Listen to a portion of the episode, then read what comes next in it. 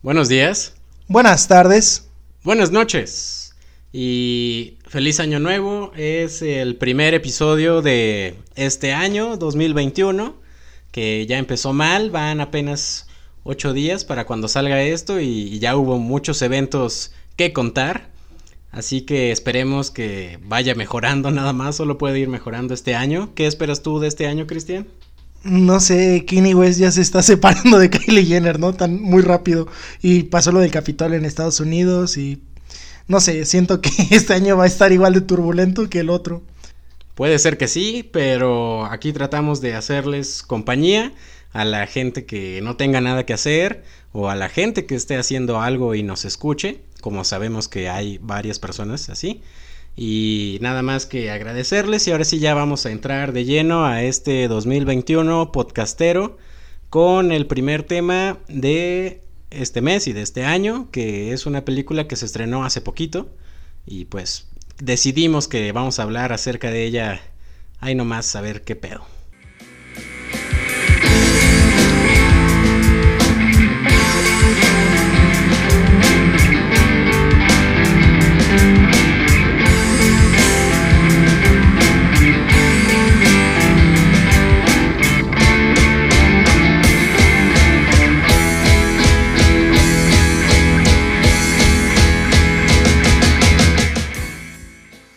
Bueno, la película de la que vamos a hablar en este episodio es Soul de Disney, una película que se estrenó el 25 de diciembre precisamente del año pasado.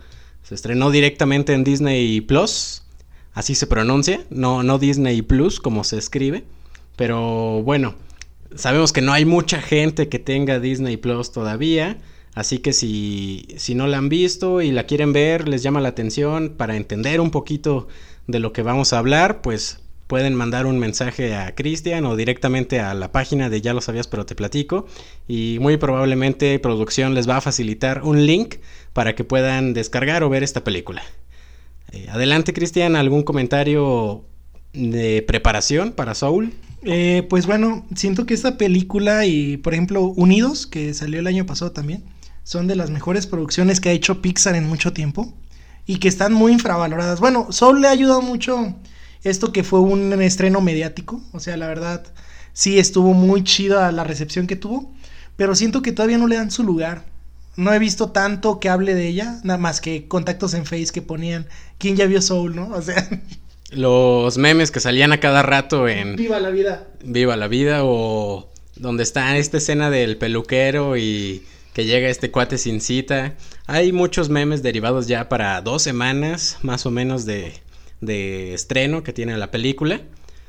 También pues ha tenido muchos problemas porque se, se, iba a estrenar creo allá por agosto más o menos, pero pues evidentemente no se pudo llevar a cabo el estreno porque pues hashtag pandemia.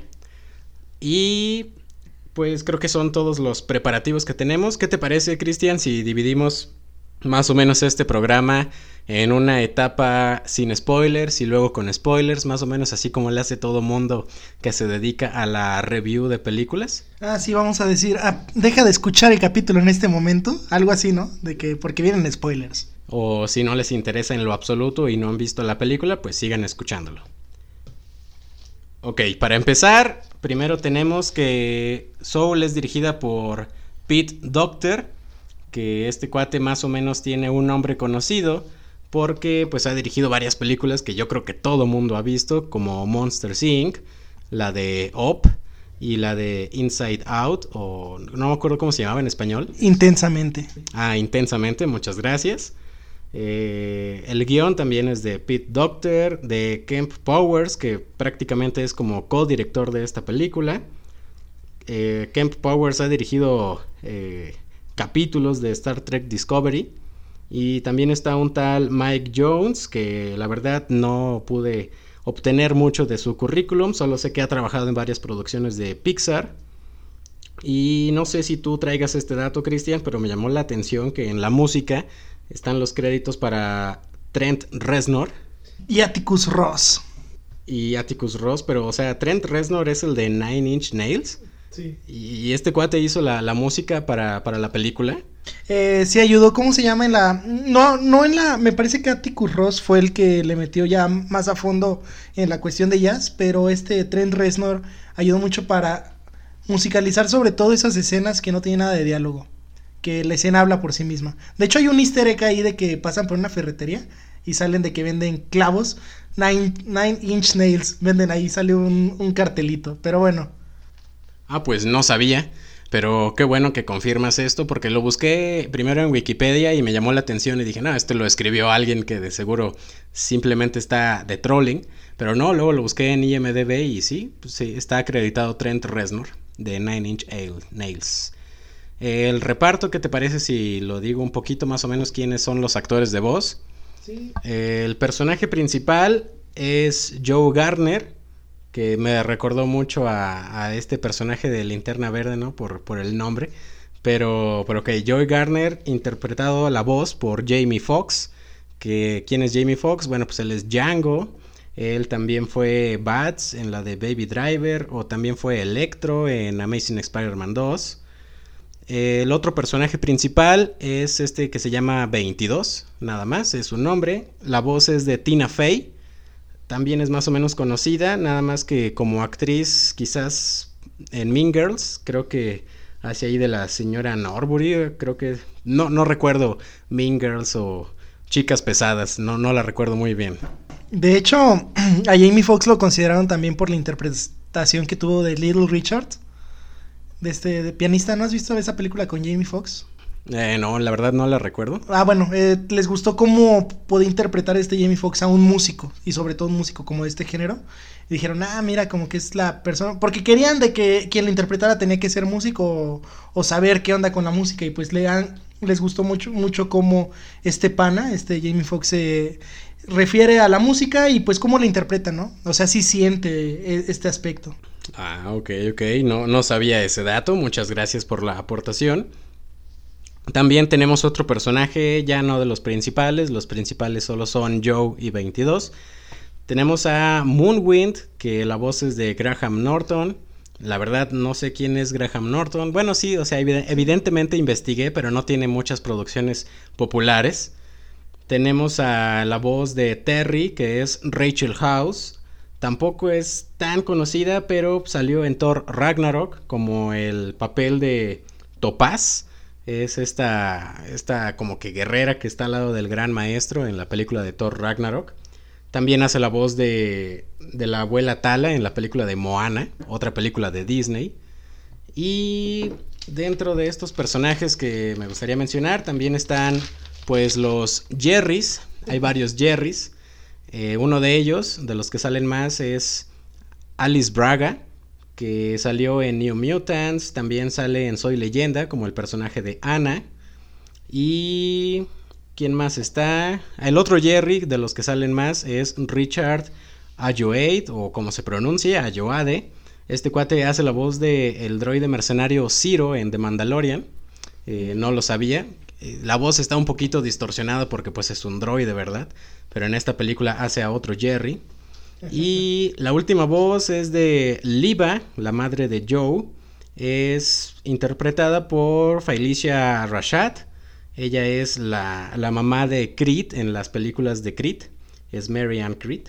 Y pues nada más, hay muchos personajes más, pero no son tan interesantes, no son tan... que tengan tanta repercusión dentro de la película. Así que si quieres, Cristian, pues cuéntanos más o menos, sin spoilers todavía, de qué se trata la película. Bueno, bueno, vamos a empezar sin spoilers. Eh, la película aborda una temática algo complicada, muy, muy eh, subjetiva, muy metafísica, en el sentido vulgar de la palabra, pero ¿cómo se llama? Tiene esta manera sencilla y cómica de presentarnos, pues, qué hay antes de la vida, qué hay después de la vida. De hecho, la película empieza más o menos con, con nuestro personaje Joe Gardner, que es un maestro de música en una escuela secundaria y pues él, su sueño de él es ser músico profesional, tocar jazz para vivir, vivir el sueño, ¿no? Ser un rockstar. Pero, pues se encuentra con la encrucijada de que, de hecho al principio de la película le ofrecen una plaza como maestro de base en esa escuela.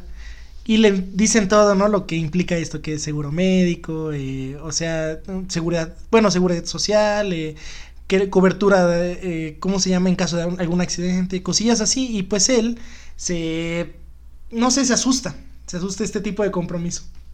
De, desde aquí la película ya empieza más o menos como que no tan para niños, ¿no? Porque qué niño le va a entender que un trabajo de base ya te da todos esos beneficios y es mejor que seguir tu sueño de ser un jazz star. ¿Y para qué te sirve? O sea, tú como niño te pones, ¿y para qué quiero eso, no?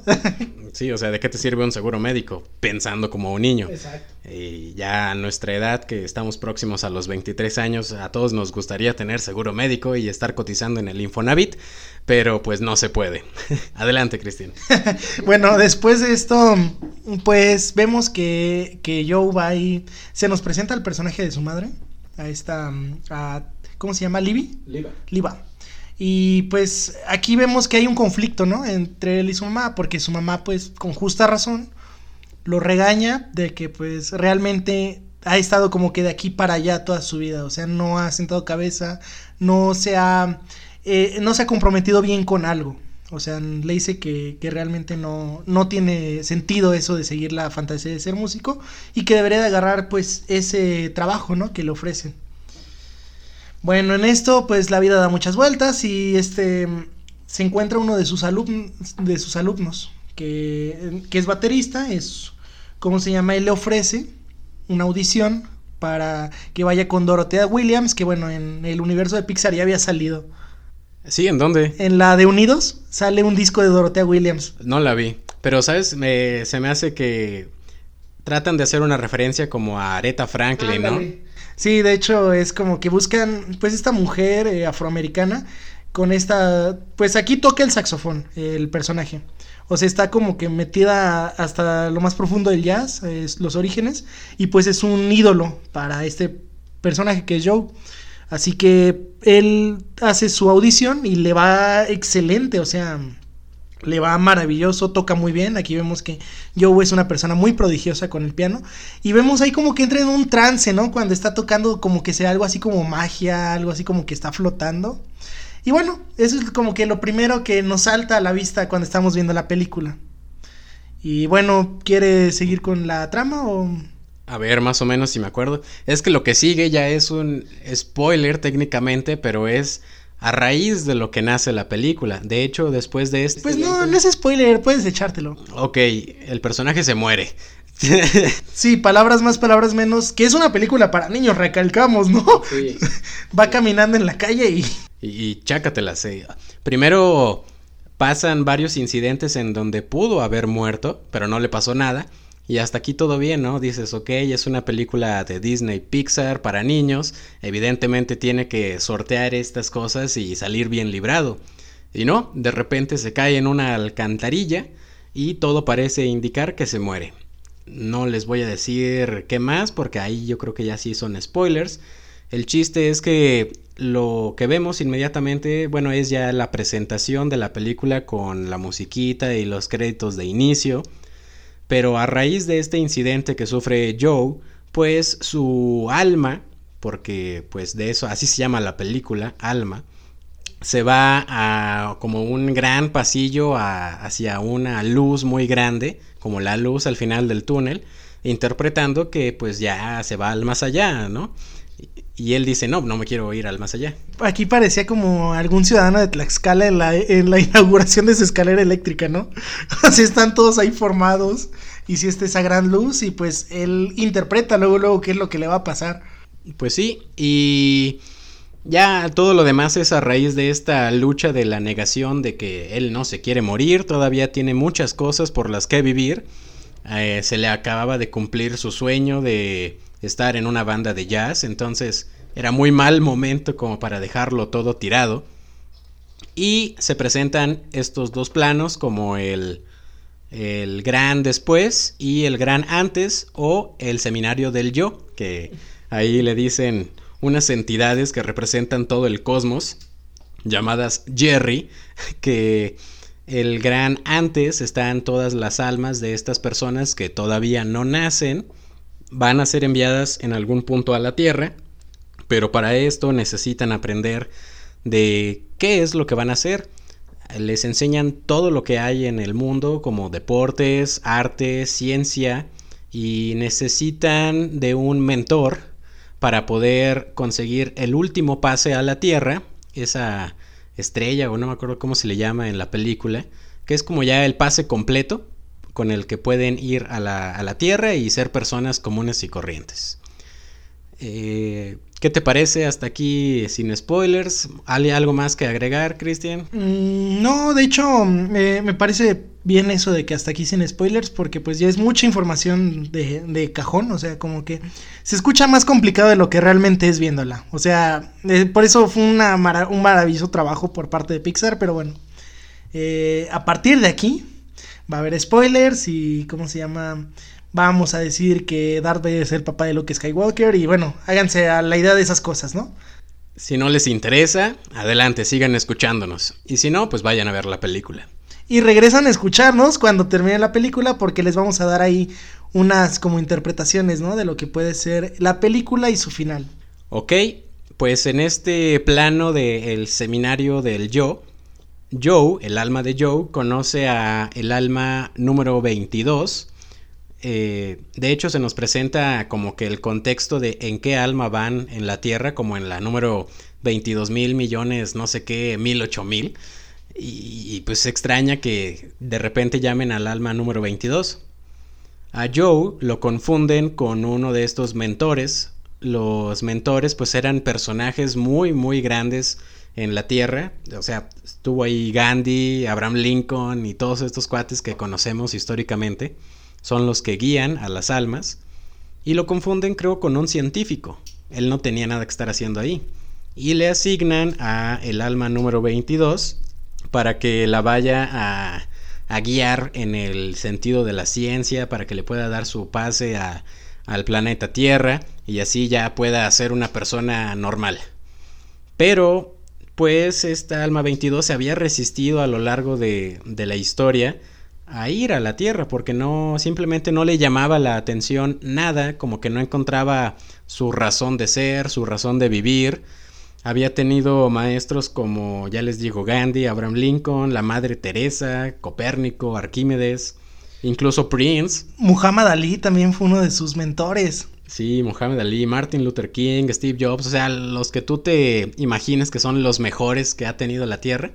Y a ninguno de estos o con ninguno de estos había logrado encontrar su razón de ser. Bueno, aquí pues les dan eh, esto que dices tú del seminario a los mentores y aquí se distrae yo, ¿no? Que creo que es algo fundamental que se haya distraído. Porque escucha de que tienen que generar una chispa en sus en, su, en las almas que son sus aprendices, como quien dice. Y él se imagina eh, inspirando un alma a través de tocar el piano, ¿no? Así que pues desde aquí vamos mal. Esto más adelante les voy a decir por qué, pero bueno. Eh, Joe pues dice esto es pan comido, la, va a quedar cautivada con mi música esta alma y pues todo va a salir bien. Así que le asignan a 22 y pues de ahí vemos que 22 es, es muy temperamental. Le pregunta que por qué suena como una mujer adulta. Y dice, yo puedo tener la voz que yo quiera y de hecho cambia de voces. Pero me gusta esta porque es irritable para la gente. Y sí, la voz de Tina Fey es... es puede llegar a molestarte, no estarle escuchando constantemente. Así que, pues, ¿qué pasa? Que le trata de inspirarle y dice, yo no soy este, este doctor y todo, mira, vamos a mi vida, ¿no? Pero ahí Joe tiene como que el primer golpe de realidad, porque empieza a ver que, por ejemplo, en el salón de este científico, pues había momentos muy simbólicos, ¿no? Donde está recibiendo creo que un Nobel, donde... O sea, incluso tiene una estatua que parece que está de un niño de la mano. Era muy, muy influyente esta persona. Y pues van a la yo y en una está viendo la tele, en otra está planchando su ropa, en una está comiendo en, un, en un comedor el solo, está... Realmente se da cuenta como le dice, ¿en serio esta es tu vida? Le dice, está 22. No, no, no, hay cosas buenas, como mira, esta es la primera vez que descubre el jazz, y bueno, ahí empieza a decirle a 22 como cuál es el propósito, y le dice 22 que realmente a ella no le gusta la música, que ya han intentado llegarle a través de la música, y de hecho le empieza a decir de sus mentores, y me da risa que una de las mentoras es María Antonieta, y solo sale su cabeza, ¿no? en una tienda de pasteles. o sea, está, está bien ese guiño y que realmente un niño no va a entender por qué, ¿verdad? Por qué está ahí. Pero bueno, o sea, aquí vemos que Joe no se quiere dar por vencido porque él, él cree que aventándose o a la tierra, quitándole su pase, va a poder regresar a su cuerpo. Y de aquí vemos que 22 le empieza a explicar como que no va a poder hacer nada con él, que se dé por vencido y bueno. En este punto 22 le enseña un poquito más de lo que hace para desestresarse en ese gran antes y la lleva a, con Moonwind, aquí con este personaje muy interesante, ¿no? Es este Graham Norton. ¿Quieres aventarte esta secuencia tú?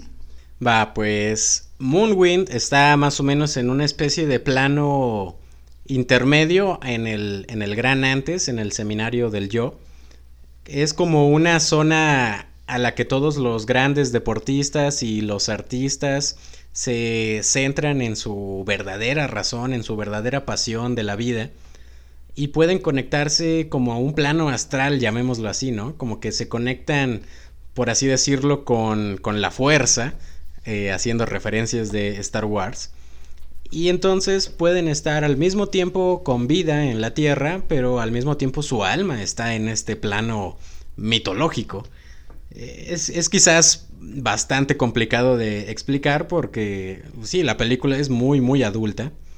Pero bueno, aquí conocen a Moonwind, que era un hippie. Eh, este hippie trabajaba como cartelero ahí en Nueva York, pero le gustaba tanto lo que hacía que estaba conectado en este plano. Y pues eh, ahí le explica más o menos cómo es que pueden llevar a cabo esta eh, clase de transformación, de pasar su alma medio muerta a su cuerpo que todavía está intentando por vivir. Pero tienen un accidente que lo que pasa es que pues se caen como que en este, en este círculo de magia se cae el alma de Joe y el alma de 22 a donde estaba el cuerpo de Joe. Para entrar un poquito ya más rápido de lleno y terminar la trama, el chiste es que 22 cae en el cuerpo de Joe y Joe cae en el cuerpo de un gato que justo estaba muriendo. porque pues sí se ve después eh, como que el alma del gato que, se va que se va al más allá. Y, es, es una buena imagen es un buen meme. Cristian quiere comentar algo. Es que da mucha risa porque como dice CJ caen los dos y nos damos cuenta que Joe estaba en una especie de coma. Su cuerpo está en coma y pues tiene un gato que les ponen como de terapia a los pacientes en coma para que despertara. Pero vemos cómo dice, espera, si yo estoy aquí, o sea, y vemos en el gran, en el gran después, o sea, en esa escalera eléctrica, al gatito sacado de, sacado de pedo, ¿no? Como que no sabe qué está pasando. Que después no se aclara, bueno, es spoiler, no se aclara qué pasó con ese gato, pero bueno, en fin. Eh, aquí vemos pues que 22 está en el cuerpo de Joe y yo, ella puede entender a Joe en el gato, pero las demás personas no. Así que Joe como que le dice a grandes rasgos qué es lo que tiene que hacer y a dónde ir, porque no se puede perder este, este show que tiene. Hay que aclarar que toda la película, bueno, al menos antes del final, pasa en un solo día. Y no interfiere nada porque como que el tiempo no pasa como en la Tierra cuando está en, el, en este plano, ¿no? De conciencia. Pero bueno, regresamos a lo del gato y a Joe. Entonces, no voy a abundar tanto en detalles en esta explicación, los detalles si quieres los platicamos al final. Simplemente me voy a limitar a decir que 22 en el cuerpo de Joe ya en la Tierra, pues se entiende por qué es muy interesante y muy agradable vivir, porque por fin puede oler la comida, puede saborear la comida, puede respirar el aire todo contaminado de Nueva York, pero aún así para ella era algo nuevo. Puede simplemente vivir, o sea, tal cual no hay como una razón específica, la vida le gustó muchísimo y como que al final se arrepiente de hacer este intercambio que tenía al principio con Joe. Entonces aquí es donde ya se pone complicadito. Joe le dice, oye, no, habíamos hecho un trato, tú me vas a dar tu pase y, tú te regresas a, a ese seminario a donde has vivido muchos años y no te interesa nada. Pero pues no, no resulta de esa forma. Ya sabemos si ustedes ya vieron la película o si no les interesa. Al final eh, se hace el cambio correctamente. Pasan otra vez al seminario del yo, donde Jerry, este ente cósmico, les dice, pues muy bien, ya descubriste tu razón de ser, tienes tu pase completo, ya puedes ir a la Tierra. Ah, y y pues que Joe regresa a la Tierra y dice no se siente a gusto con él mismo, como que le falló a 22, ya lo había logrado y ahora ya no puede ir. Eh, al final todo se resuelve de una manera muy bonita. 22 obtiene su insignia, cae creo que en Asia, así que yo creo van a ser este tipo de conexiones que hacen en todas las películas de Pixar, que a lo mejor alguna película próxima de, de Disney sea con una protagonista asiática y van a decir que ya es el alma de 22, ¿no? Pero Joe ya se resigna a que pues se murió, ni modo. Pero eh, Jerry le dice, está bien, te vamos a conceder otra oportunidad porque pues fuiste muy, muy, muy chido, lograste convencer al alma más complicada, puedes regresar a la Tierra y vivir. Y así termina la película, sin detalles. Ahora sí ya vamos a explicar los detalles que se me hacen más interesantes de esta película. Si quieres, comenta tú el detalle más interesante que se te haya hecho. A mí lo que me gusta de lo que dije hace rato de que se distrajo Joe, él pensaba que tenía que darle un propósito a 22, ¿no? No sé, disfruta la música o disfruta no, algo, algo que nosotros pensaríamos que es como la pasión de alguna persona, ¿no? Como ver películas, leer, eh, tocar un instrumento. Pero no, realmente la chispa es eso, es buscar una razón por la cual vivir o estar listo para vivir. Y de hecho Joe también la encuentra.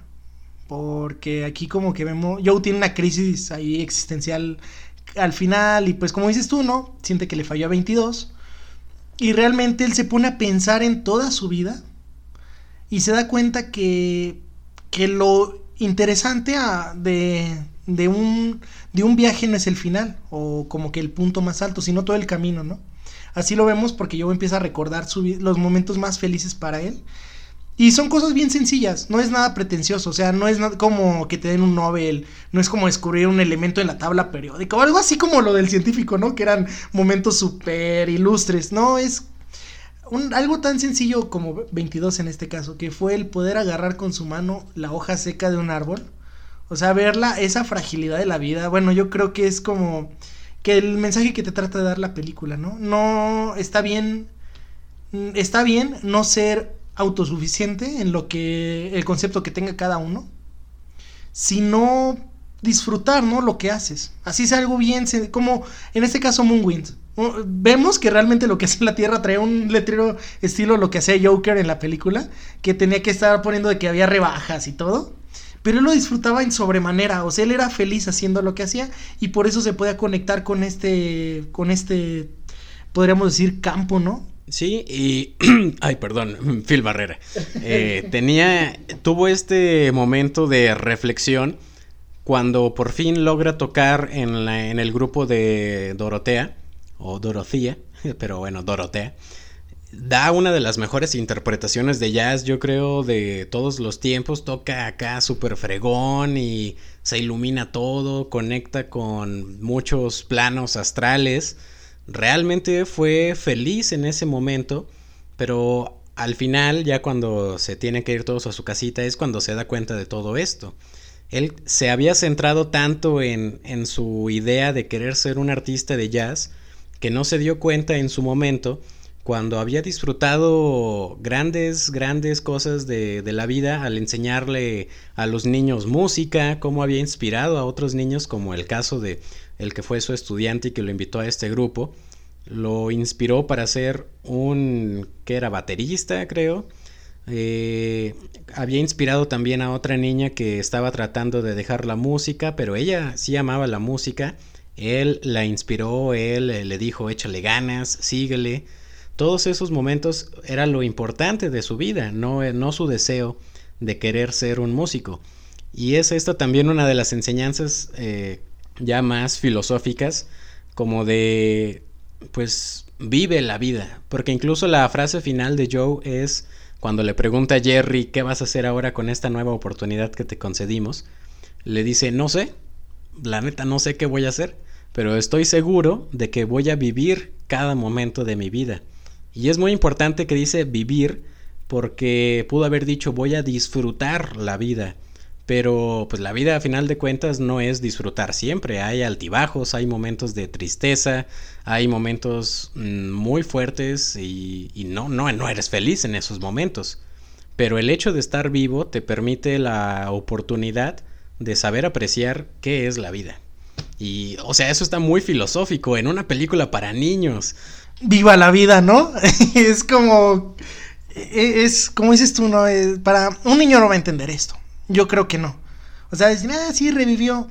Pero realmente, o sea, yo se va a centrar como que, como dices tú, ¿no? O sea, no hacer algo en automático, no hacer, porque en esta película nos ponen el concepto de las almas perdidas. Y uno de los ejemplos es alguien que se dedica acá a lo de, me parece que son acciones o ventas, que está demasiado centrado en su trabajo y solo vive para trabajar y realmente pierden ese sentido de vivir, ¿no? Y bueno, eh, me gusta mucho esa interpretación de que son como unos monstruos acá, como que mm, están enojados todo el tiempo, pero es realmente gente que tú dices, y sí, aquí me voy a ver a lo mejor medio chairo, pero está bien, puedes vivir trabajando para tener los millones de, de no sé, tu tipo de, de efectivo, de moneda, pero realmente si no disfrutas lo que haces, como que no te llena, ¿no? O sea, ¿para qué sirve eso? O no tienes algo que te llene, pues aquí Joe se dio cuenta que fue muy importante que estuviera en el gato porque así vio su vida desde afuera. Y aquí vio lo fragmentada que estaba la, la relación con su madre, que ya cuando la logró enfrentar, se dio cuenta de muchas cosas, pudo conectar con ella, de hecho ella se llegó a sentir orgullosa de él, fue a verlo tocar, o sea, son varias cositas así pequeñas que esta película tiene que son, eh, son demasiado hermosas, ¿no? O sea, sí, yo creo que es una, por eso digo que es una de las mejores películas, si no es que la mejor, no me quiero escuchar pretencioso, que ha hecho Pixar hasta ahorita. Hay muchas películas buenas de Pixar, pero si tiene una de, una de las mejores es esta. Y eh, sí, muy bien, también quizás otro detalle que me gustó mucho, esto ya también es más pretencioso, es cuando van a la peluquería y, y con 22 que estaba en el cuerpo de Joe, como tenía mucho conocimiento por tener tantos maestros a lo largo de su no vida, ah, o sea, tuvo muchos filósofos, muchos científicos, y aquí se pone a platicar con el peluquero y con la gente que estaba haciendo fila de, oye, ¿por qué vas a, por qué vas a centrarte en algo que quieres ser cuando realmente el sentido de la vida puede ser otro y bla, bla, bla? Dice muchos, muchos postulados filosóficos y la gente se le queda así como de, wow, esto está diciendo algo muy interesante, ¿no? Vamos a ver. Y no recuerdo ni lo traigo apuntado exactamente qué es lo que dice, pero esa es una de mis escenas favoritas, cuando se pone a hablar términos hegelianos de la vida. Y te das cuenta que incluso todo eso está alrededor tuyo. El, el, peluquero que yo creía que el peluquero había nacido para ser peluquero y que eso era lo que más quería hacer en la vida, no. Él quería ser otra cosa. Veterinario. Él quería ser veterinario y pues no había podido porque era muy caro estudiar veterinario. Su familia había sufrido en ese momento una, una, una crisis económica, algo así, no pudo pagar la universidad. Entonces, para ganar dinero tuvo que dedicarse a la peluquería y resultó que se le dio bien. Y simplemente por eso se le veía feliz. Y yo todo en este momento estaba pensando, ah, yo pensé que tú habías nacido para ser peluquero. No, era más o menos algo como él, de que él pensaba que había nacido para ser músico de jazz y no. Él había nacido para inspirar a otra gente, para educar a niños en la música, etcétera, etcétera. Eh, otra de las cosas que mencionaste, que creo que es un error de la película, se nos había explicado que el gato había muerto y, y, cuando tienen que salir las almas para regresar al seminario, el gato corre con vida a la que era su dueña. Y me pregunté, pues, ¿no se había muerto el gato? Y, estaba bien cerca de llegar al gran después, ¿no? O sea, pobre gatita estaba ya a escasos segundos de, de morirse de... Sí, son cosas como que no tienen mucho sentido dentro de, de la película, pero en su gran mayoría es una gran película. No sé si tengas algún otro comentario que decir. No, yo nada más para cerrar me gustaría de decir esta esta fábula, esta metáfora que dice Dorotea, mm, Dorotea Williams, que en la que le dice que hay dos peces, ¿no? Un pez joven y un pez viejo. Llega el pez joven con el pez viejo y le dice, oye, estoy buscando esto que dicen que es el mar. Y el pez viejo se le queda. ¿El mar? ¿Estás en el mar? No, no, no, yo estoy en el agua. No, estás en el mar. Y, o sea, es, es eso, ¿no? Es como que... Es lo, lo mismo que sintió, yo creo, este Joe después de tocar ahí. O sea, ¿qué, sigue, no? Puedes pasártela genial haciendo lo que te gusta, pero el después, el, ese domingo eh, metafórico, ese domingo por la tarde, ¿qué, qué pasa después, no? O sea, lo, lo que me gustó de esa reflexión. Pues sí, bastante interesante película, bastante madura, bastante adulta. Fíjate, me llamó la atención, ¿todas las películas de Disney Pixar tendrán este tipo de mensaje? No lo sé, no he vuelto a ver películas de Disney Pixar a esta edad, y a lo mejor las volvemos a ver y nos damos cuenta de, de este tipo de cosas. Quizás todas tenían un mensaje más o menos parecido y no lo supimos apreciar cuando éramos unos infantes viendo estas películas. Valdría la pena darle una checada a ver si Cars tiene algún mensaje parecido. Yo creo que sí, ¿no? Como de corre por, por, por tu sueño. Cuchao. Cuchao. y básicamente eso es todo. Como les digo, es buena película, chequenla, váyanla a ver. Eh, no importa que no tengan Disney Plus, está Pelis Plus y otras cosas más. Cuevana, etcétera. Recalcamos que les podemos facilitar ese tipo de información para que disfruten de esta obra de arte. Así que no se queden sin pretextos. Y pues ya eso es todo. Feliz año nuevo, feliz 2021. Eh, la próxima semana vamos a tener un episodio especial de esos, eh, de esos que venden, de esos que nos dimos cuenta que les gustan mucho, de las decepciones amorosas. Así que no nos dejen de escuchar la próxima semana, el próximo mes o el próximo año, que todo pinta para que vamos a estar aquí un ratillo, ¿no? Eh, muchas gracias, Cristian. Eh, ¿Algún saludo, algún agradecimiento, algo más antes de irnos? Nada más a producción, que nos está acompañando empezando este año. Y pues a todos los que nos escuchan. Pues muchas gracias, nos escuchamos la próxima semana en Ya lo sabías. Pero te platico.